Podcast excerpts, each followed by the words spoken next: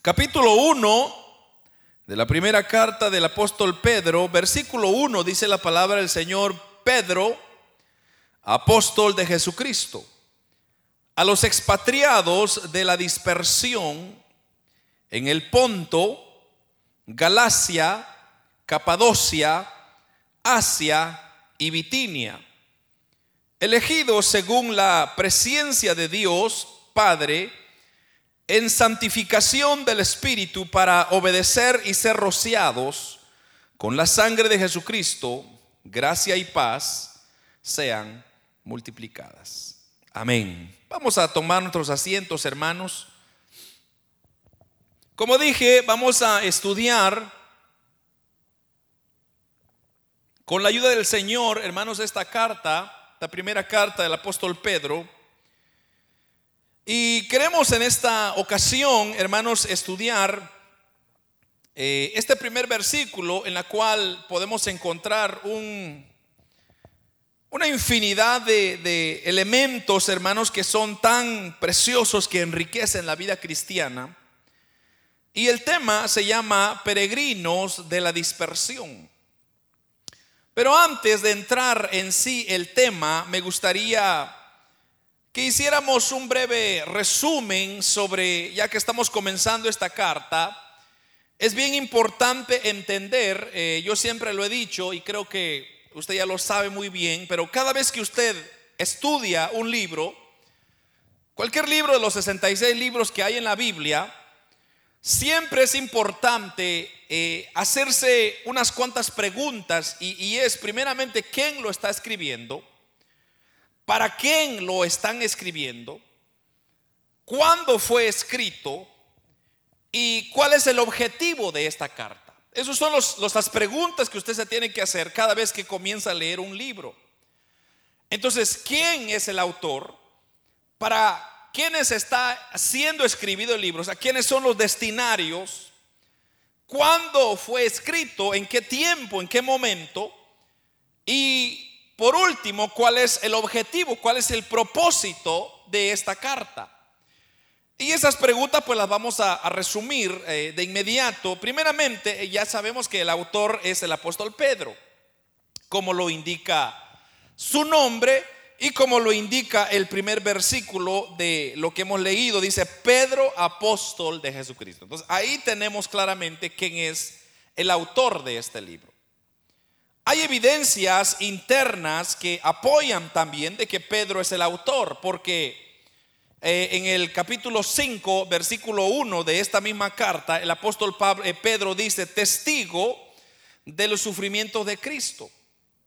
Y cuando habla de que él fue testigo de los sufrimientos de Cristo, estamos hablando o nos está llevando a aquel episodio tan maravilloso cuando, hermanos, eh, el Señor estaba haciendo golpeado, latigado y con, sus, con su mirada de amor y ternura logró ver a Pedro. Y fue cuando Pedro le negó y dice que inmediatamente el gallo cantó y Pedro no tuvo más que reconocer que le había fallado a Dios. Entonces ese es el episodio, la cual él está diciendo testigo de los sufrimientos de Cristo. Ahora, hay fuentes, inclusive externas también, que apoyan que el apóstol Pedro es el autor. Y es que las, eh, esos, e, ese apoyo lo encontramos en, en la historia de la iglesia. Desde un principio, nosotros vemos, por ejemplo, en el año 185 después de Cristo, un hombre que se llama Ireneo, él confirmó que la, la, la, carta, esta primera carta de Pedro, el autor era Pedro. De hecho, otros 15 años después, 200 después de Cristo, Clemente de Alejandría, un gran escritor judío, quien también sabía, eh, reconoció que Pedro era el autor. También tenemos Tertuliano, tenemos Eusebio, 300 años después de Cristo. Todos estos personajes usted los va a encontrar en la historia de la iglesia y ellos confirman claramente que el apóstol Pedro es el autor. Pedro, hermanos, fue asistido por un hermano que se llamaba Silvano o por Silvano, que también es conocido como Silas en el capítulo 5, versículo 12. Y es un conocido profeta y misionero en la iglesia primitiva. Y eso usted lo va a leer en Hechos 15, capítulo 16, capítulo 17, quien también se unió a Pablo para escribir algunas de sus epístolas también. Eh, y todo eso pues tenemos obviamente evidencia en Primera Tesalonicenses 1, etcétera. Pero ahora vamos, ¿para quién estaba destinado esta carta? O sea, ¿por qué el apóstol Pedro decide escribir esta carta? Pedro, hermanos, se refiere a los destinarios de su carta como peregrinos de la dispersión. Y es así fue como le puse el tema, porque eso es lo que vamos a hablar esta noche, peregrinos de la dispersión. Y es que el término dispersión, hermanos, se encuentra de hecho en Juan capítulo 7, versículo 35. Y fíjese que lo voy a leer porque está muy interesante esa porción. En Juan capítulo 7, versículo 35, mire, mire lo que dice esta hermosa lectura. El Evangelio según San Juan capítulo 7, versículo 35 dice la palabra del Señor. Entonces los judíos dijeron entre sí, ¿a dónde se irá este que no le hallemos? ¿Se irá a los dispersos entre los griegos? y enseñará a los griegos. ¿Qué significa esto que dijo, me buscaréis y no me haréis, y a donde yo estaré, vosotros no podréis venir? Entonces ahí está, eh, eh, eh, está haciendo una referencia a que Jesús, hermanos, se iba a ir a predicar a los griegos, a las personas dispersadas, a las personas que se habían mezclado con otras naciones que, de hecho, cuando fueron esclavizados por los asirios y los babilónicos en el año 700 al, año 500 antes de Cristo, ahí fueron desparcidos los judíos. O sea, muchos fueron cautivados, hermanos, o cautivos, perdón, fueron cautivos para Babilonia, para Siria, para diferentes lugares. Entonces, el apóstol Pedro está diciendo o está declarando que su carta está siendo dedicada a todas estas personas que han sido dispersadas, pero que también, hermanos, hay indicios lo que, nos ayudan a, creer que también eran para los gentiles conversos que habían llegado a creer en Dios a través de Jesucristo. Y, eso lo, hecho, lo, lo, leemos en el versículo 21 de este mismo capítulo 1 de Pedro. Dice, y mediante el cual creéis en Dios, quien le resucitó de los muertos y le ha dado gloria para que vuestra fe y esperanza sean en Dios. Pero ahí está refiriéndose a que los gentiles también, que somos nosotros, habíamos recibido o hemos recibido a Cristo. Entonces la carta se está dedicando a todas esas personas que se han, judíos que se han dispersado, pero también a los gentiles. Aunque la audiencia inicial que el apóstol Pedro está anunciando acá es a los peregrinos cristianos que vivían, como dice acá el versículo 1, en Ponto, en Galacia, en Capadocia, en, en Asia y Bitinia. Y todos estos, estos lugares ahora, hermanos, eh, existen en, todas esas provincias existen en la actual Turquía. Entonces, estos lugares, usted sabe que, hermanos, eh, el apóstol Pablo había viajado mucho por, por esos lugares, con la excepción de Bitinia, porque eh, allá en Hechos 16, 7, el Señor le dice a apóstol Pablo que no fuera a Bitinia. Es la única condición donde, o, el único lugar donde vemos que al apóstol Pablo se le prohíbe ir a Bitinia. Pero el resto de lugares, el apóstol Pablo fue y predicó allí el Evangelio. Y el Evangelio se propagó de tal manera que muchas personas creyeron en él. ¿Cuándo fue escrito esta carta? En realidad esta carta fue escrito aproximadamente en el año 62, 63, 64. No hay exactitud de decir este fue el año, pero está dentro del 62 al 64 después de Cristo. Porque, hermanos, hay una, aquí hay una, recuérdense que eh, se acepta porque Pedro murió en el reinado de Nerón. Y este Nerón se suicidó en el año 68. Entonces tuvo que haber sido escrito un poco antes que eso. Pero veamos, hermanos, el por qué o cuál es el objetivo de esta, de esta carta, de esta epístola. Y es que vamos a ver y vamos a ir estudiando poco a poco con la ayuda del Señor que aquellos cristianos que se habían dispersado, hermanos, en toda Asia Menor, habían experimentado persecución y se avecina o se avecinaba un, un gran sufrimiento para la iglesia. Entonces, a lo largo de la epístola, el apóstol Pedro nos anima, hermanos, a permanecer firmes.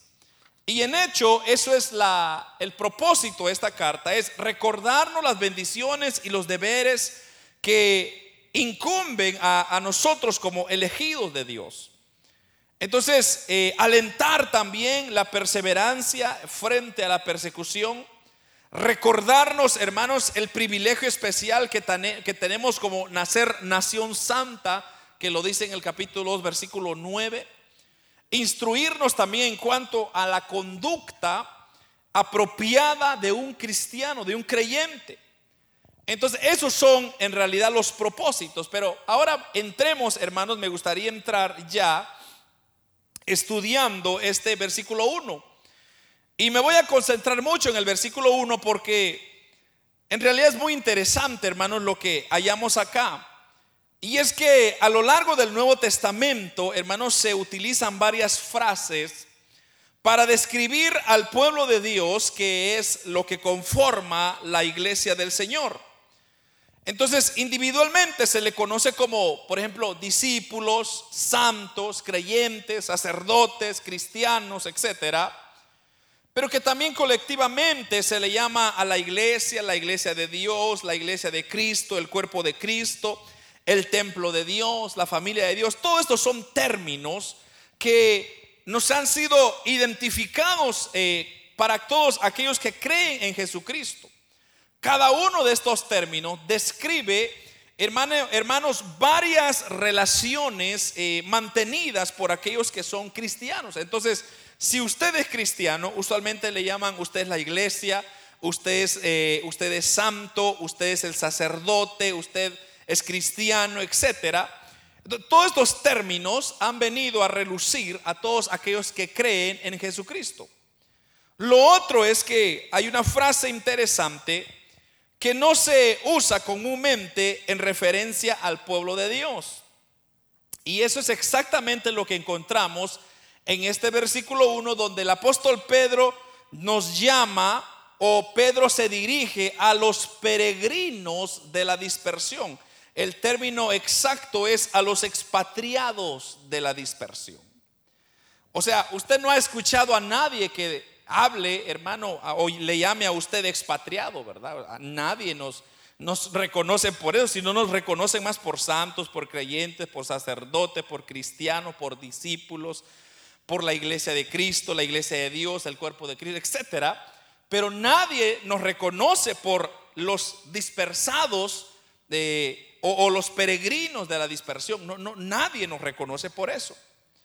Entonces, una comprensión adecuada de esta frase, hermanos, puede ser muy beneficioso y darnos una idea de tres cosas. Uno, ¿qué es la vida cristiana? Dos, una responsabilidad importante que se espera de los cristianos. Y tres, nuestro verdadero hogar y objetivo en esta vida. Entonces, cuando se nos llama eh, expatriados de la dispersión o peregrinos de la dispersión, hemos de darnos cuenta que nos está dando tres elementos importantes. Uno, ¿qué es la vida cristiana? Dos, una responsabilidad importante que se espera de cada cristiano. Y tres, nuestro verdadero hogar y objetivo en esta vida. Entonces, empecemos primero definiendo este término peregrinos de la dispersión o como dije, expatriados de la dispersión, que básicamente es lo mismo. En griego, este término, hermanos, peregrino, se, dice eh, parapidemois, parapidemois, que es una combinación de tres palabras, y, le voy a decir por qué es importante entenderlo. La primera parte es para, o sea, el, término para es al lado de, epi, sobre, y demois quiere decir, eh, o está usado en el griego, para decir gente extraña, gente rara, entonces, si lo pudiéramos nosotros traducir, digamos, del griego al español, nosotros diríamos uno que viene de un país extranjero a una ciudad o tierra para residir ahí al lado de los nativos. Eso sería el término que el apóstol Pedro está usando acá, expatriados. Ese término expatriados que, eh, que igualmente significa peregrino entonces significa un extraño. Significa morando en un lugar extraño o un extranjero. En otras palabras, es la metáfora del Nuevo Testamento en referencia al cielo como país natal. Y que uno habita en la tierra, así como los cristianos, hermanos, eh, simplemente somos pasajeros acá. No somos permanentes. De hecho, eh, me encanta lo que dice Hebreos 13, 11, 13. Si usted lee esa porción conmigo, unos, unos cuantos hojas para atrás, capítulo 11, versículo 13 de Hebreos nos habla del ejemplo de los patriarcas. Por ejemplo, dice, conforme a la fe murieron todos estos sin haber recibido lo prometido, sino mirándolo de lejos, dice, y creyéndolo y saludándolo y confesando que eran extranjeros y peregrinos sobre la tierra. Entonces, mire, mire exactamente lo que está diciendo acá. Si nosotros pudiéramos definir una vez más este término de extranjeros o peregrinos es alguien que permanece en un lugar como un extraño o un visitante. Entonces, para describir, hermanos, a los cristianos cuya ciudadanía final está en el cielo y que son considerados habitantes temporales de la tierra. De hecho, así lo pone la enciclopedia Sonderban. Si usted lee o busca el término peregrinos en la enciclopedia de Sonderban, le va a decir esta definición, alguien que permanece en un lugar como un extraño o un visitante, para describir, dice, a los cristianos cuya ciudadanía final está en el cielo y que son considerados habitantes temporales de la tierra.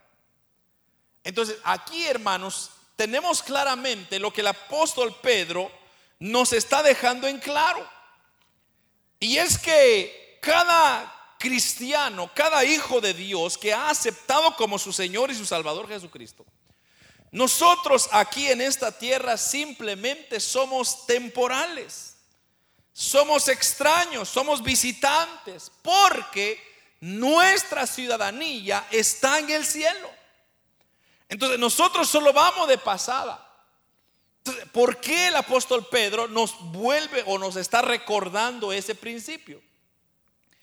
Sencillamente porque los cristianos, los creyentes, muchas veces tomamos muy en pecho el, nuestra estadía en esta tierra.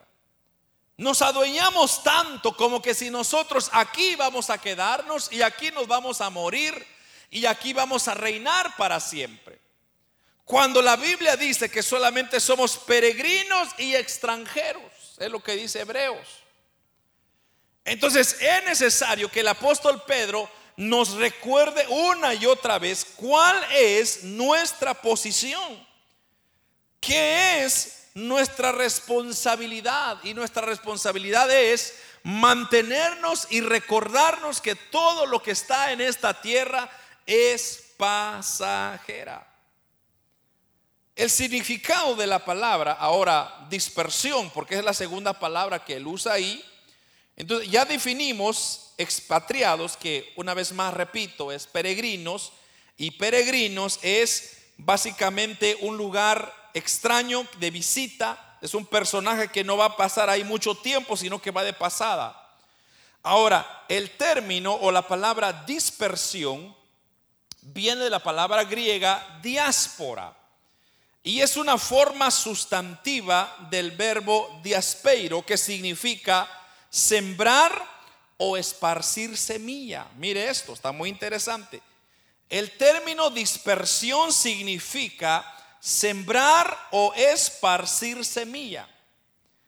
Este término se encuentra en, en el Evangelio según San Juan, capítulo 7, versículo 35, donde dice que ahí se refiere, que ya lo leímos, de hecho, se, se refiere a que los judíos estaban regados, esparcidos entre los griegos.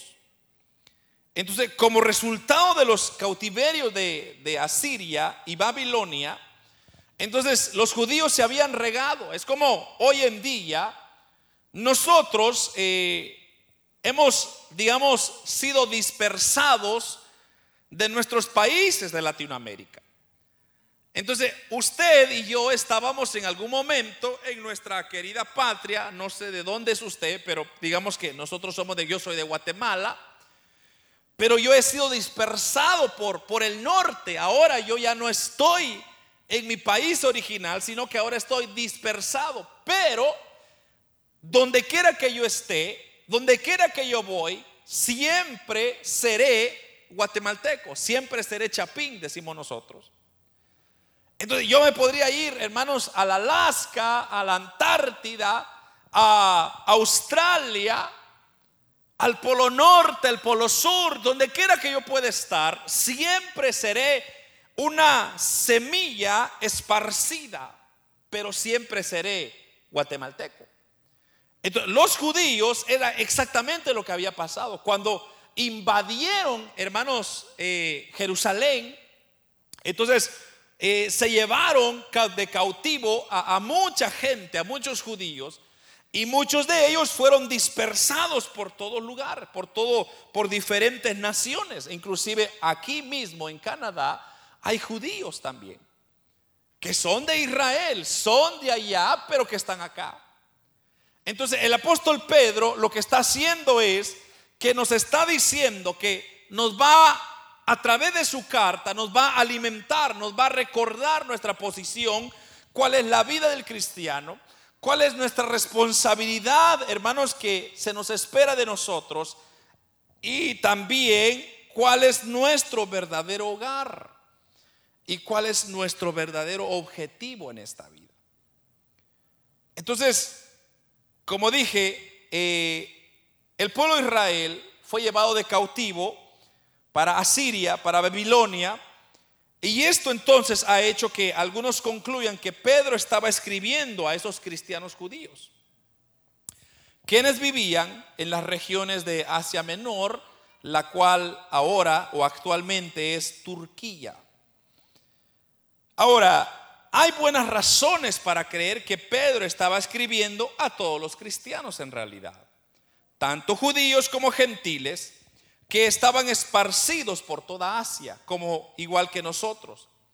¿Por cómo lo sabemos eso? Porque en esta epístola se hacen comentarios que no pueden entenderse en referencia a que los destinarios originales eran judíos. Y hay varios versículos que vamos a ir estudiando más adelante, usted se va a dar cuenta que varios versículos no solamente se dedica a los judíos, sino simplemente estamos incluidos nosotros que somos los gentiles. Es más probable que Pedro, hermanos, emplee términos que alguna vez se limitaron a los judíos, pero ahora se aplican a todos los que están en Cristo. Y eso es muy importante.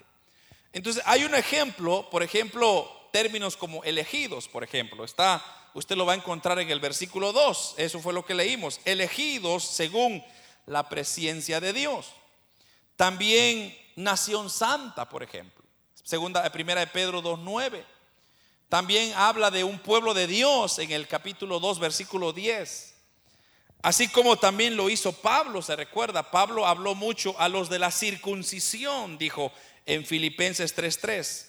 O también en Gálatas eh, el apóstol Pablo dijo Israel de Dios. Entonces hay referencias que son directamente para el pueblo de Dios, pero hay referencias que también nos incumben a nosotros. Que somos la iglesia, que somos los cristianos, que somos los que hemos, hermanos, recibido a Cristo como nuestro Señor y nuestro Salvador. Ahora, si esto es así, si esto implica que la carta está dedicada tanto a los judíos como a nosotros, entonces eh, Pedro, perdón, está implicando al usar el término peregrinos de la dispersión o expatriados de la dispersión, entonces son todos los cristianos, son todos aquellos peregrinos que viven en el mundo que no es lo suyo. En otras palabras, personas que han aceptado a Cristo, pero que están regados en todo el mundo. Así como esa semilla, hermanos, se ha esparcido y como el Evangelio ha llegado hasta los rincones más pobres de las diferentes naciones, a ellos también se les está dedicando esta carta. Y eso es lo que yo quiero que usted entienda, hermanos, que eh, el apóstol Pedro se toma el tiempo para primeramente recordarse de nosotros. Porque quien, hermanos, de otros se acuerdan de nosotros, no son muchos, sino muchas veces son nuestros familiares, nuestros seres más queridos. Pero cuando vemos, hermanos, al apóstol Pedro darnos, hermanos, eh, una explicación como esta, donde Él nos dedica esta carta y, nos dice claramente, bueno, para ustedes que están expatriados, para ustedes que están regados por todo el mundo, para ustedes que están luchando en cualquier lugar, en cualquier circunstancia, algo que a mí me llama mucho la atención es el hecho de que así como nosotros estamos acá luchando, hermanos, para predicar el Evangelio, hay otros hermanos que están luchando por predicar el Evangelio también en su ciudad, en su lugar, en su país. Tal vez usted se queja, ay hermano, mucho frío, ay hermano, mucha nieve, pues también ellos tienen sus luchas. Yo me recuerdo hace muchos, muchos años atrás, cuando nosotros vivíamos allá en Guatemala, yo me recuerdo que habían personas humildes, sencillas, que caminaban tres horas para llegar a la iglesia. Y hermanos, a veces caían unos porrazos de lluvia que se hacía lodo, habían crecientes de ríos, pero ahí estaban los hermanos luchando con llenarse, con buscar de Dios. Así como nosotros aquí estamos quizá en contra de la nieve, en contra del hielo, en contra del frío, menos 40, no dan ganas de salir, pero ahí estamos haciendo la lucha. a nosotros se nos está dirigiendo esta carta. Y como dije, es una carta esperanzadora porque nos alienta, nos anima, nos motiva, nos muestra, nos recuerda, amados hermanos, cuál es nuestra posición en Cristo. Hermanos, ¿cuál es nuestro, nuestra función? Y una de ellas es el de ser llamados peregrinos o expatriados de la dispersión. Entonces esto realmente revela lo que es la vida cristiana. La vida cristiana es no es más que un viaje que comenzó cuando nos convertimos en cristianos, pero que termina cuando llegamos a nuestro verdadero destino. Voy a repetir eso. Hermanos, la vida cristiana que nos revela esta frase es que cuando la vida nuestra, o sea, la vida del creyente no es simplemente un viaje, que yo estoy aquí y no sé para dónde voy, no. Nosotros sabemos dónde comenzamos. Comenzó cuando usted aceptó a Jesucristo como su Señor y su Salvador. Pero que ahora, hermanos, usted sabe a dónde va a terminar. ¿Cuál es su destino final? ¿Para dónde vamos? El mundo actual en donde nosotros estamos no tiene idea ni para dónde va, ni por qué está aquí. Pregúntele usted a cualquier persona que no tiene a Cristo, usted dígale, ¿cuál es tu propósito en esta tierra? Le va a decir, pues no sé. Porque en verdad ellos no saben, ellos no entienden el por qué están acá. Pero pregúntele usted a un creyente, ¿cuál es su propósito y el por qué estamos aquí? Ese creyente le va a decir, mire, yo estoy aquí para anunciar y pregonar las buenas nuevas de salvación de Jesucristo. Pero que mi hogar no es acá, mi hogar es el cielo. Yo solamente voy de pasado para acá. Ese creyente, ese cristiano, sabe verdaderamente cuál es su llamado. Ahora, esto, hermanos, no debería de afectar nuestra perspectiva de la vida. O sea, usted no puede decir, ah, bueno, como pues yo estoy aquí. Yo, la verdad, hermano, no sé por qué estoy aquí eh, muchos como dicen, ¿verdad? Eh, estoy aquí en Canadá, hermano, para hacer unos mis dólares, luego irme otra vez para mi tierra y allá morir tranquilo. No, hermano. Dios lo tiene acá porque Dios tiene propósitos con usted acá. Usted no se haga la idea, hermano, de que si Dios quisiera tenerlo en Centroamérica, allá lo tuviera, pero no. Dios lo tiene acá en Norteamérica, en Canadá, en el frío, en la nieve, porque Dios sabe que aquí lo va a usar. Y aquí es donde usted tiene que echar raíces en el lado espiritual, no, no en el lado material, porque lo material es temporal, ya lo dije. Sino en lo espiritual, aquí es donde usted tiene que crecer y dejar que Dios use su vida, amado hermano, para la honra y gloria de nuestro Señor Jesucristo. Entonces, solo es un viaje temporal que nosotros estamos pasando por esta tierra. Porque nuestro destino final será el cielo. Por eso, hermanos, nuestras casas, nuestros trabajos, todas esas cosas, hermanos, son importantes. Pero no es nuestra razón o final, no es nuestro propósito final sino que lo que deberíamos nosotros de tener en mente siempre es, ¿por qué estoy yo acá? ¿Qué es el propósito de mi dispersión? ¿Por qué yo fui dispersado como la semilla? Ya ve que cuando va el sembrador sembrando semilla, él tira la semilla y la semilla se disparce por todos lados. Entonces, unos están acá en el norte, otros están en Estados Unidos, otros están en Australia, usted va a encontrar personas por diferentes lugares. Ahora, la pregunta es ¿por qué? Simplemente, ay hermano, es que yo decidí cruzar el, eh, cruzar el desierto y usted sabe, hermano, que eh, eh, por eso estoy aquí. No, no, no, no. Hermano, si hubiera sido por usted, usted se queda muerto en el desierto. Usted se hubiera quedado muerto a medio camino, pero no, no fue así. El propósito de Dios para usted era usarlo, salvarlo, restaurarlo, levantarlo en este país, en este lugar, para que usted sea de luz a esta nación. Para que usted sea la sal de esta tierra, hermano. Entonces, eso es exactamente lo que el apóstol Pedro nos está mostrando en este versículo. Les está diciendo, hermanos, hermanos, ustedes que que son expatriados o son, como dije, peregrinos de la dispersión, de, ese, de ese regar. No solamente les estoy hablando a los judíos, les estoy hablando a los gentiles también, a nosotros. No debería de afectarnos, hermanos, en que tenemos que trabajar. Eso es cierto. Tenemos que comer, tenemos que vivir, tenemos que disfrutar la vida. Eso es cierto. Pero nunca vayamos nosotros a darle más prioridad a esas cosas a la vida espiritual de Dios. Es un balance, hermanos. Muchas personas se dedican a ganar, a ganar, a ganar, a ganar y dejan a Dios a un lado. Ese es el problema.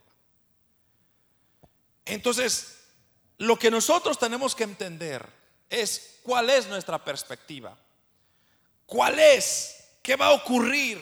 Por ejemplo, cuando se nos habla de la muerte. Para nosotros la muerte, hermanos, cuando se nos habla de la muerte a nosotros, para nosotros la muerte no es el final de la vida. sino más bien la muerte es el final de nuestro viaje. No es el final de la vida, es el final de nuestro viaje. Tampoco es el final de la vida, sino es el comienzo de una eternidad, amados hermanos, donde vamos a estar en nuestro verdadero hogar. Eso sí va a ser maravilloso, hermano. Eso va, por eso nosotros los cristianos no tenemos miedo a morir. ¿O usted tiene miedo a morir? Yo no. Si el Señor me lleva en este momento, yo sé a dónde voy a abrir mis ojos y yo sé para dónde voy a ir. Para mí va a ser una alegría el morirme. Quizá mis seres queridos van a llorarme, pero saben que yo voy a estar gozándome la presencia de Dios. Pero qué triste sería morir con tantas cosas y mi alma irse al infierno. Entonces, ya embarcados en este viaje, llegamos a ser como lo fue nuestro padre espiritual, quien fue Abraham, se recuerda. Y, me gustaría leer esa porción porque esta está preciosa, esa porción, Hebreos 11.8. Hebreos 11.8 nos recuerda de aquella experiencia que tuvo nuestro padre Abraham donde dice 11, capítulo 11 de Hebreos, versículo 8, por la fe Abraham, mire esto, siendo llamado, obedeció para salir al lugar que había de recibir como herencia y salió sin saber a dónde iba. Por la fe habitó como extranjero en la tierra prometida, como en tierra ajena morando en tiendas con Isaac y Jacob, coherederos de la misma promesa. Porque esperaba la ciudad que tiene, mire esto, fundamentos, cuyo arquitecto y construcción, o constructor, perdón, es Dios. Versículo 13. Conforme a la fe murieron todos estos sin haber recibido lo prometido sino mirándolo de lejos y creyéndolo y saludándolo y confesando que eran extranjeros y peregrinos sobre esta tierra. Porque los que esto dicen claramente dan a entender que buscan una patria. Pues si hubiesen estado pensando en aquella de donde salieron, ciertamente tenían tiempo de volver. Pero ellos anhelaban una mejor. Esto es celestial. Por lo cual Dios no se avergüenza de llamarse Dios de ellos. Porque les ha preparado, mire esto, una ciudad. Hermanos, cada vez que yo leo esta porción se me enchina la piel. ¿Sabe por qué? Porque Abraham, el padre de la fe, Hermanos, eh, eh, este, este versículo 16 o 13 donde dice que ellos solamente lo vieron de lejos, pero lo creyeron, lo saludaron y lo confesaron, hermano. Eso, eso, ese es el Evangelio en realidad.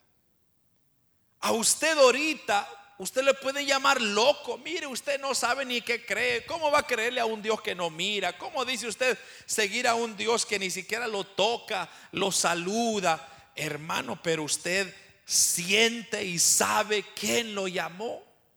Usted sabe que ese Dios no es un mito, sino es un Dios real que le ha tocado, que le ha hablado, que cada día nos consuela. Oh hermano, si esta fuera nuestra actitud hacia esta vida, honestamente, hermano, podíamos nosotros vivir un evangelio, pero diferente, como lo vivió Abraham. Y es que Abraham murió, él pensó que iba a ver a Cristo de inmediatamente, pero ellos murieron. Ahora lo están disfrutando, pero en ese tiempo solo era de creer nada más. Y nosotros de igual manera, si Cristo aún no viene cuando nosotros estemos en vida, por lo menos vamos a decir, allá voy a abrir los ojos también juntamente con mi Señor. Ese, hermanos, ese es el viaje espiritual del creyente. Esta frase también nos recuerda una responsabilidad muy importante. Esta, ¿Cuál frase me estoy refiriendo? A la frase que he venido hablando, que es expatriados de la dispersión. Esta frase nos recuerda de una responsabilidad muy importante. Y esa responsabilidad, hermanos, como peregrinos, es de ser, mire este término, separados. Esa es una de nuestras responsabilidades, porque si comparamos con el versículo 2, o perdón, capítulo 2, versículo 11 y 12 de Primera de Pedro, mire lo que dice, 2.11, amados, yo os ruego como a extranjeros y peregrinos, que os abstengáis de los deseos carnales que batallan contra el alma manteniendo buena vuestra manera de vivir entre los gentiles, para que en lo que murmuran, en lo que murmuran de vosotros como de malhechores, glorifiquen a Dios en el día de la visitación al considerar vuestras buenas obras. Pero, amados, dice, yo ruego como extranjeros y peregrinos que os abstengáis de los deseos carnales que batallan contra el alma. Entonces, podemos nosotros estar en este mundo, pero no debemos nosotros ser del mundo. Eso es la clave. Cada creyente debe de entender eso. Esa es su responsabilidad de entenderlo. Nosotros estamos en este mundo, pero no somos de este mundo. No hacemos las cosas de este mundo no participamos de las cosas de este mundo, porque nosotros somos peregrinos y extranjeros. Nosotros solamente estamos de paso, amado hermano, no estamos para quedarnos en esta tierra. Es más, esta tierra, dice la Biblia, ya lo estudiamos, será quemada con fuego. Y luego Cristo hará una nueva tierra y un cielo nuevo para todos aquellos que mantienen su vida en integridad. Permanecer separados puede hacer que algunos en el mundo piensen que nosotros somos extraños. Y de hecho, así nos dicen, porque mire lo que dice el capítulo 4 también de esta primera carta. Capítulo 4, versículo 3 y 4 dice, vuestro atavío no sea el externo, de peinados ostentosos, de adornos de oro o de vestidos lujosos, sino el interno, el del corazón, en el incorruptible ornato de un espíritu afable y apacible que es de grande estima delante de Dios. Entonces, ¿qué está diciendo acá? Está diciendo de que nuestra función, nuestro trabajo no es impresionar al mundo con nuestros atavíos, con nuestros peinados ostentosos, nuestros adornos de oro. Usted aquí, usted no está para caerle bien a nadie. Usted está aquí, aquí no está usted en esta tierra para hacerse amigos, hermanos, y vivir como el mundo vive. No. Usted tiene que vivir separados porque usted es escogido de Dios. Jesús dijo, de hecho, que esto sucedería, de que la gente van a pensar que nosotros somos extraños. Y fíjese que lo vamos a ver en, Juan, Evangelio de Juan, capítulo 15. Eh, mire esta porción, Juan 15, 18 y 19. Mire lo que dice Cristo acá. Si el mundo os aborrece, sabed que a mí me ha aborrecido antes que a vosotros. Si fuerais del mundo, el mundo amaría lo suyo. Pero porque no sois del mundo, antes yo os elegí del mundo, por eso el mundo os aborrece. Ahí está claro. Entonces, usted sepa, hermanos, que usted no está para agradar al mundo. Usted no está para impresionar al mundo. Usted no está aquí en esta tierra para caerle bien al mundo. No. Usted está aquí para representar el reino de los cielos en esta tierra. Entonces, uno de nuestras responsabilidades de ser peregrinos en esta tierra es que somos separados. hablemos, hermanos, en el sentido figurado. Deberíamos ser como esos refugiados extranjeros ahora en nuestro país. Por ejemplo, aquí están trayendo gente refugiada y creo que la mayoría de gente de este país somos refugiados. Venimos huyendo de nuestros países y que, hermanos, nosotros simplemente estamos acá, pero no hemos renunciado a nuestra herencia, a nuestra lengua, hemos, no hemos renunciado a nuestro patrimonio, a nuestro nombre. O sea, usted sigue siendo Pancracio, aunque así se llamó en su país querido, usted sigue siendo Pancracio.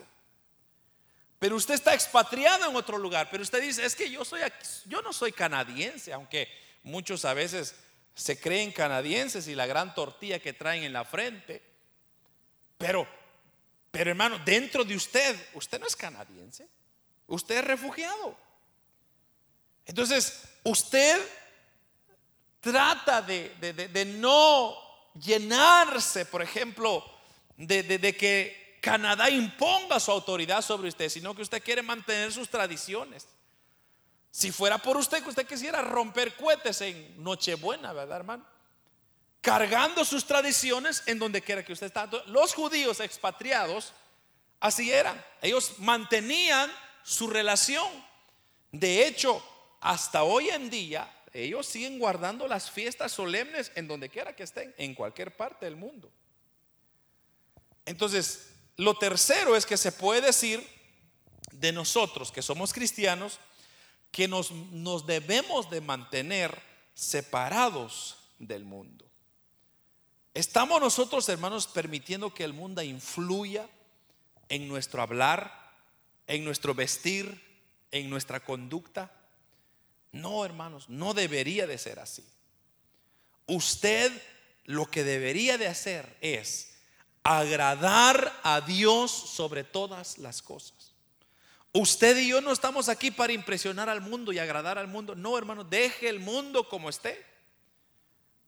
Usted hable como debe de hablar, como un verdadero hijo de Dios. Vístase como un hijo de Dios.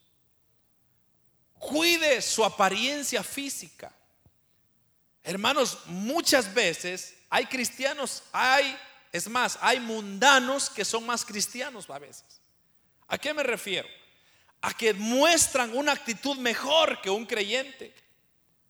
Cuando los creyentes tendríamos que mostrar una vida diferente, un estilo diferente. Y no, a veces el mundo nos da un ejemplo mejor. Porque como creyentes andamos destrabados, no le ponemos atención a nuestra ropa. A veces andamos muy apretados enseñando cosas que no debemos de enseñar. A veces andamos un vocabulario, hermanos, más verde, más peor que el mundo. A veces nos, nos conducimos, actuamos como peor que los impíos. Si es así, hermanos, entonces ya no somos peregrinos sino que ya somos ciudadanos naturalizados de este mundo. Porque usted ya se hizo a este mundo. Entonces usted ya no es un peregrino, usted ya no es un extranjero, usted ya es un naturalizado. Ahora, recuérdese usted la advertencia. Y mire, aquí hay una advertencia, una soja más adelante, primera de Juan 2.15. Hay una advertencia muy fuerte para el cristiano. Primera de Juan 2.15 al 17, mire lo que dice. No améis al mundo, ni las cosas que están en el mundo. Si alguno ama al mundo, el amor del Padre no está en él. Porque todo lo que hay en el mundo, los deseos de la carne, los deseos de los ojos y la vanagloria de la vida, no provienen del Padre, sino del mundo. Y el mundo pasa y sus deseos, pero el que hace la voluntad de Dios, ese permanece para siempre. Esto es precioso, hermano. Entonces, aquí hay una responsabilidad muy fuerte para nosotros. Nosotros ya no somos de este mundo. Las cosas de este mundo ya quedaron atrás. Usted es hijo de Dios, compórtese como tal. Esta frase debe de recordarnos, hermanos, nuestro verdadero hogar. Filipenses, hay una porción preciosa en Filipenses 3:20, si no me equivoco, creo que sí, Filipenses 3:20 y 21. Hay una, hay una porción acá que nos recuerda, dice, mas nuestra ciudadanía está en los cielos, de donde también esperamos al Salvador, al Señor Jesucristo, el cual transformará el cuerpo de la humillación en humillación nuestra para que sea semejante al cuerpo de la gloria suya por el poder con el cual puede también sujetar a sí mismo todas las cosas. Ahí nos está recordando nuestra ciudadanía en el cielo. Hermanos, usted debe de recordarlo y tenerlo en mente siempre. ¿Para dónde va usted? Para el cielo. ¿Cuál es su ciudadanía? Para el cielo. Entonces, no se, no se naturalice, hermano, en este mundo. Usted y yo no somos de este mundo. Debemos estar buscando un cielo nuevo y una tierra nueva. Ahí donde encontramos o encontraremos nuestro verdadero hogar. ¿Cuál? La ciudad.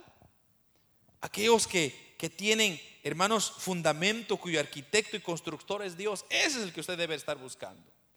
Ese que ha de venir, Hebreos 13, 14. Ese que desciende del cielo de Dios, Apocalipsis 21, 1 al, 21 al 22. Hermano, ahí es donde nosotros tenemos que estar pensando en ese fundamento que, que, Cristo ya va a ser el arquitecto y constructor de nuestro futuro hogar, que ya lo está preparando para nosotros. Ahí tenemos que estar concentrados, concentrados, concentrados. A nosotros es dirigido esta carta. Aquellos que son verdaderamente peregrinos, hermanos, pensarán a menudo en su verdadero hogar. Una de las cosas que a mí me empujan a continuar haciendo la obra del Señor es en pensar de que muy pronto se acabará todo esto. Porque yo estoy aquí temporalmente, pero mi hogar final será el cielo. Allá sí ya no habrá que recoger nieve, hermano. Allá no, ya no va a haber menos 40. Allá la temperatura va a ser perfecta. Dice que no va a haber necesidad de luz porque Él será nuestra luz. Cuando me recuerdo, cuando mi esposa y yo vivíamos en Los Ángeles, California, a menudo nosotros pensábamos en nuestra querida Guatemala. Y de hecho, ella se tuvo que ir para Guatemala. Yo me tuve que venir para Canadá. Pero uno siempre se recuerda de dónde viene, ¿verdad? Usted siempre se recuerda de su querida Guatemala, El Salvador, México, donde quiera que usted esté. Usted siempre se recuerda. ¿Por qué? Porque ese era su hogar. Y, esos pensamientos lo que a usted le llenan es gozo, le, traen felicidad. Usted dice, oh, mi infancia, ay, las frutas, ay, el queso, ay, lo que usted disfrutaba, le trae felicidad. Entonces, usted de igual manera debe de recordarse dónde va a ser su hogar. ¿Cuál es su hogar, hermano? Pensemos a menudo en nuestro hogar celestial. Si realmente somos, hermanos, peregrinos de la dispersión. Somos expatriados de la dispersión, también como lo dice el apóstol Pedro, porque, hermanos, Consideremos nuestra vida aquí en esta tierra como un viaje que vamos de paso. Aquí nosotros estamos haciendo escala, hermano. Aquí no estamos para quedarnos. Ahora, si usted le gusta y se quiere quedar aquí, que Dios lo bendiga. Yo no. Yo voy de viaje, yo voy de paso. Pero tampoco eso quiero decir que, que, entonces yo me voy a amarrar, ¿verdad? Me voy a enconchar y voy a decir, no, pues entonces no trabajo, no tengo casa, no tengo carro, nada, porque voy de paso. Tampoco es eso. Una de las cosas que tenemos que aprender a hacer es a balancear las cosas, no ser extremistas. Hay personas que son demasiado extremas en unas cosas y en otras cosas son fatales. Entonces, ¿de qué sirve? Hay que mantener el balance. Claro que hay que trabajar. Si yo puedo tener una casa, ¿por qué no? Gloria a Dios. Si yo puedo tener dos casas, ¿por qué no? Gloria a Dios. Pero que eso no me vaya a influenciar en que yo voy a cambiar a mi Señor por esos elementos. Hermano, yo le he dicho, y yo conozco personas que ellos tienen un montón de casas, tienen dinero, tienen carros de los que se dé la gana, y son muy buenos cristianos. Pero hay otros que no tienen nada, una casa tienen, ya no vienen a la iglesia, ya no son hijos de Dios. Mantengámonos, hermanos, separados de las cosas del mundo. Usted no es de este mundo, usted es de la patria celestial. Entonces, veamos, hermanos, que nuestro verdadero hogar debe de ser la ciudad celestial de Dios, que ha sido preparado para aquellos que confiesen ser extranjeros y peregrinos de esta tierra. Recuérdese, usted es peregrino, usted es temporal, no, no se naturalice. Aquella persona que se naturaliza en este mundo viene a ser parte de este mundo. Pero, hermanos, si nosotros procuramos luchar, si nosotros procuramos recordarnos que somos vamos de paso acá, entonces sabremos disfrutar que muy pronto, hermanos, muy, muy pronto, no muy lejos, estaremos con nuestro Señor Jesucristo. Amén. Entonces, se nos fue una hora, hermano, imagínense, solo en un versículo. Yo no sé cuánto nos vamos a tardar estudiando este libro, pero es interesante porque hay mucho que aprender en esta porción.